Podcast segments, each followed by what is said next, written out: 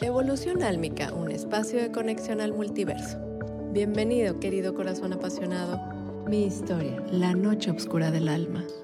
Volviendo al tema, dentro de toda esta maravilla espiritual, tenía puntos de conexión muy importantes. Seguía recordando vidas pasadas, cosas que no hallaba cómo acomodar y me daba cuenta que había incoherencia. Entonces empecé a pedir, quiero ver qué está mal empecé a cambiar las frases con las que yo pedía. Ahora decía, aquí hay incoherencia. Yo pedía, quiero ver la realidad, quiero ver más allá, quiero ver por qué están pasando estas cosas. Y como lo hacía de corazón, como lo hacía con todas las ganas de de veras, quiero evolucionar, de veras, quiero ver, me llegaron las respuestas de una manera abrumadora con situaciones fuertes con mis alumnos, con los maestros, situaciones con personas supuestamente iluminadas que compartíamos el mismo camino y por supuesto situaciones fuertes personales. Hasta que de tanto pedir Obviamente, si tú estás pidiendo ver la verdad y todo lo que tú tienes no está fundado en la verdad, la justicia, el amor y la armonía universal, cósmica, depende de tus trabajos, cómo es que se te va a retirar de ahí, porque tú estás pidiendo ver la verdad. Entonces, para mí, despertar espiritual funcionaba muy bien, de hecho, cada día iba mejor, pero en mi vida personal manifestamos la extorsión y el secuestro. Y fue ahí como después de tres años, estando yo embarazada de mi segunda hija con mi primera hija de año y medio, tuvimos que tomar la decisión de salir del país, exiliarnos por miedo, porque pedimos asesoría legal y la respuesta fue lo mejor que puedes hacer es irte. Fue muy traumático decir, yo estoy trabajando para la luz, para compartir el amor, la paz, para tratar de aportar en, la mejora de la vida de las demás personas y llega esto a mi vida, fue enojo, frustración, decepción, y yo dije, me voy. Obviamente te estoy hablando desde la neutralidad, describiendo la situación, cómo se vivió, porque además para mí fue, definitivamente estaba en peligro la vida, no nada más de nosotros, sino de nuestras hijas. Nos exiliamos sabiendo yo que jamás iba a querer regresar, porque la situación que se vivió fue muy fuerte sabiendo que dejaba atrás a mi madre. Ya estando en el exilio, como le llamo yo, conocí bastante bien lo que se le llama la noche oscura del alma. Entonces, poco a poco, durante un periodo de siete años, se me fue mostrando todo sin velos. Se me mostró toda la manipulación, la explotación y la comercialización de la espiritualidad, el narcisismo espiritual, los falsos gurús, expertos, iluminados, se me mostró toda la sombra de todos ellos, todo lo que era la propagación de las vivencias ancestrales de baja vibración y de la antigüedad, estarlas propagando a través de la New Age, del nuevo despertar, de las nuevas técnicas, todo lo que eran las mentiras de la iluminación, la búsqueda de la dominación de tener seguidores, de, tener una secta, de ser yo la elegida o el elegido, porque también hay muchos hombres, empecé a ver todo lo que era el manejo de la espiritualidad para coartar la libertad a través de atarte al fanatismo, a través de atarte a viejos recuerdos con las vidas pasadas, que también voy a hablar mucho de vidas pasadas. Y en lo personal, se me fue abriendo todo lo que eran mis vidas pasadas no sanadas o trascendidas y que en consecuencia de eso estaba teniendo, las manifestaciones que estaba teniendo, se me mostró mi sombra, mis anclajes, los vicios energéticos. Fue un proceso muy duro, muy doloroso, eh, de la manera más descriptiva, no desde el victimismo. Volvemos a la neutralidad. Todo esto se agravó con la situación de mis embarazos, mi maternidad, el posparto, renunciar a todo ese futuro que yo había visualizado y por el que según yo estaba trabajando para mi vida en familia y darme cuenta que simplemente estaba viviendo en una burbuja de mentiras y manipulación espiritual, para mí fue algo muy fuerte en todos los niveles, porque además tuve que renunciar a ver a mi madre. Eso desencadenó a lo largo de estos años muchísimos síntomas físicos, energéticos, espirituales. Llegué a tener ataques de pánico, Tal vez se puede decir que estuve en la noche oscura del alma demasiado tiempo. Fueron ocho años aproximadamente. Y, Y estando en, ese, en esa ceguera, en ese fanatismo, en ese egocentrismo de pensar que, que todo estaba mal, tomé la decisión de morir, tal cual. Dije, ya no quiero estar aquí, no quiero arrastrar a mis hijas a este abismo de oscuridad en el que me he metido. Ya no hallo por dónde la puerta, o sea, yo ya no entiendo, estoy muy confundida. Las cosas que he estado manifestando, aunque me levanto un poco, luego se manifiestan cosas que no tienen nada que ver con lo que yo estoy queriendo manifestar. Y al final dije, no hay de otra, tengo que tomar una decisión consciente. Fíjate corazón lo que yo estaba pensando. Tienes que tomar una decisión consciente para no arrastrar ni arruinarles la vida más a tus hijas. Yo creo que lo mejor es que hasta aquí llegaste. No era la madre que yo quería haber sido, no les había dado lo que yo había visualizado, a pesar de que tuvimos muchas bendiciones, yo no veía esas bendiciones, yo, le daba peso más a esa idealización de la vida perfecta, seguía en la misma sintonía de no soltar esa vieja programación de la vida perfecta.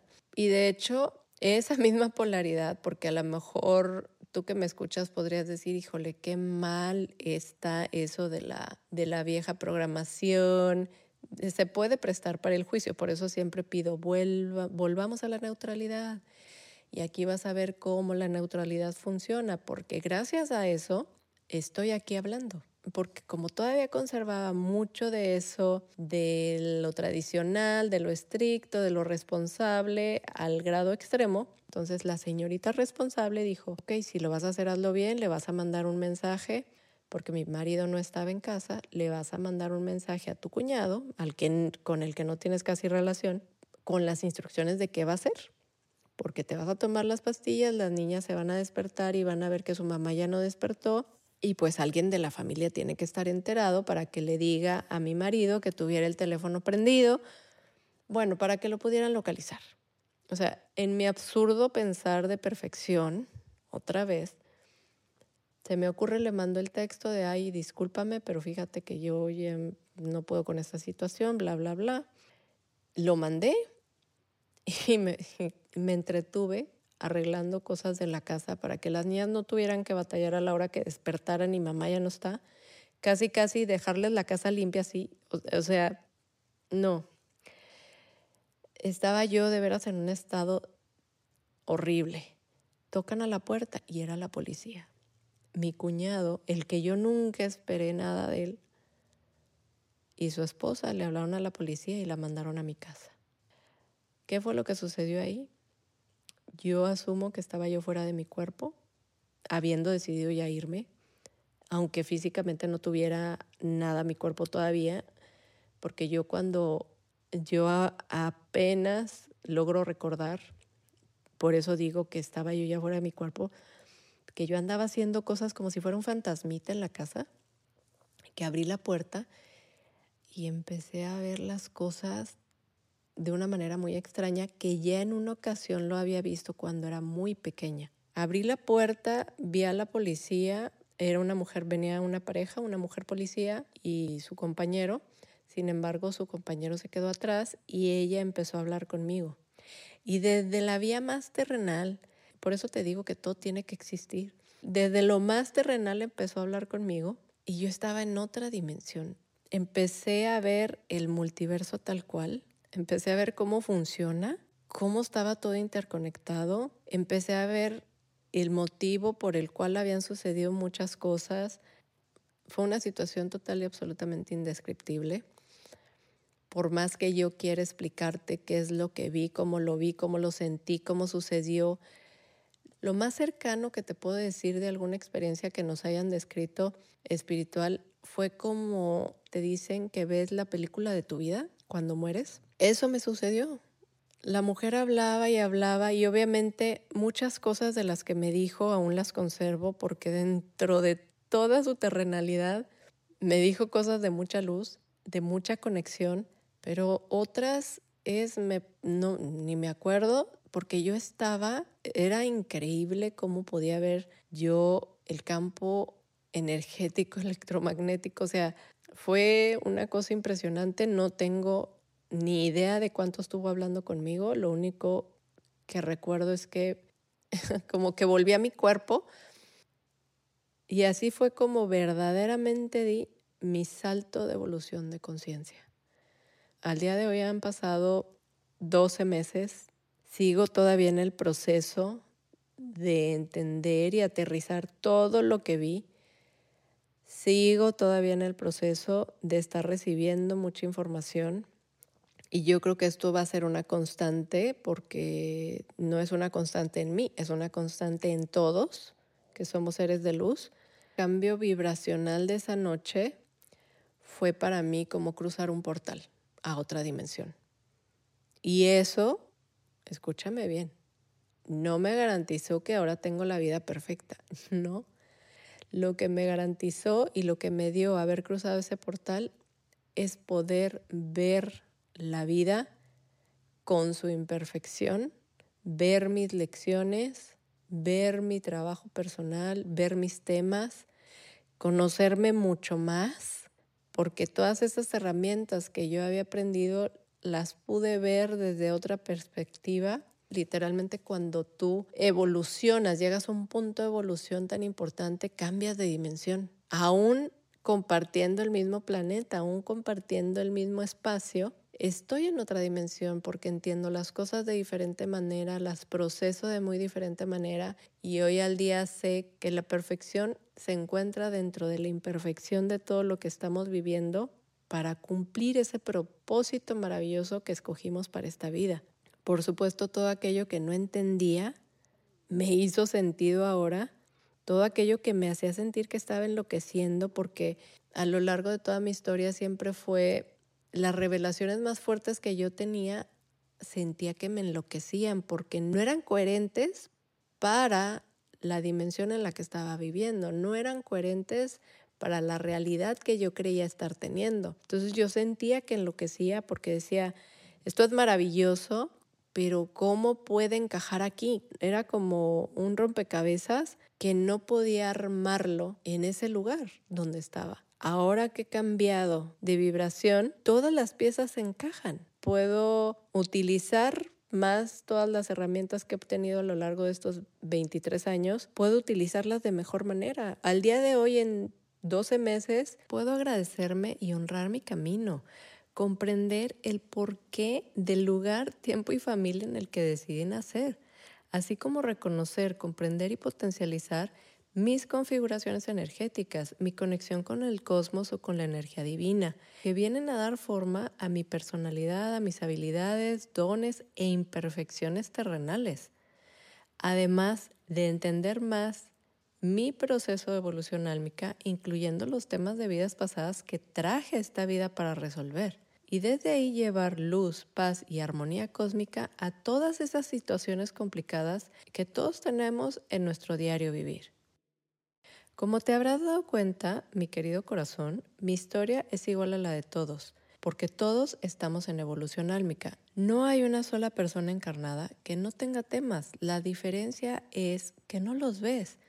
Esa es la importancia de contar mi historia, que desde ahí puedes darte cuenta que detrás de toda la perfección de una persona están los temas, detrás de lo que tú supuestamente estás viendo que es muy evolucionado o está en mucha estabilidad, está el trabajo personal. Además, cabe resaltar que al escuchar mi historia, puedes darte cuenta que llevando todo a la neutralidad, podemos ver las experiencias desde nuestra verdadera conexión divina para darnos cuenta de muchísimas cosas, entre ellas que nosotros escogemos y creamos nuestra realidad de acuerdo a nuestro propósito o misión que escogimos para esta encarnación, que es lo que genera nuestra energía, frecuencia y vibración.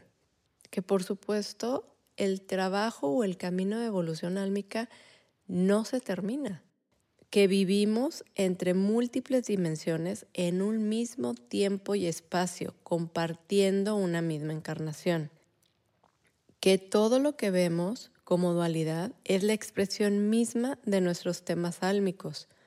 Por lo tanto, todo tiene que existir para la propia evolución colectiva, porque obviamente si lo vemos desde mi historia, si cuando yo empecé a pedir desde la muerte de mi papá que quería ver, se me hubiera mostrado todo tal cual es, me hubiera dado una disonancia cognitiva, que es el impacto tan fuerte de lo que estás dándote cuenta que lo niegas. Y en algunas ocasiones lo niegas tanto que inclusive lo tiñes de mucho más dualidad y lo llevas a la oscuridad para justificar el no entenderlo. Todo es perfecto. Todos estos personajes de mi historia, que obviamente omito los nombres porque eso no es importante, tienen que ver con mi evolución y con la evolución de todas las personas que están llegando a ellos. Si ellos no existieran, hubiera llegado con otro maestro con la misma energía, frecuencia y vibración, porque yo los atraje desde, desde donde estaba yo evolucionando. También podemos darnos cuenta desde la neutralidad que la evolución de la conciencia es lo que te lleva a un cambio de percepción y a dar estos saltos de evolución álmica en los cuales puedes ver con total claridad el propósito de todo lo que te ha estado sucediendo. Y ya por último, aunque hay muchas más cosas que puedo resaltar, pero el capítulo sería muy largo y son temas que voy a estar abriendo en los capítulos por venir, desde la neutralidad te puedes dar cuenta que este tema de las habilidades psíquicas no es lo que te lleva a una evolución. ¿Por qué? Porque ese es otro distractor dentro de todo esto de la espiritualidad, el querer vender la idea de que las habilidades psíquicas son lo máximo, de que hay gente elegida, contrario a lo que se cree, en la gran mayoría de los casos, traer las habilidades psíquicas tan desbloqueadas o tan desarrolladas tiene que ver con que tiene un trabajo muy fuerte con ese tema. Ya posteriormente, en otro capítulo o capítulos, estaré hablando a profundidad del tema. Me despido enviándote mucha luz y mucho amor. Gracias por coincidir.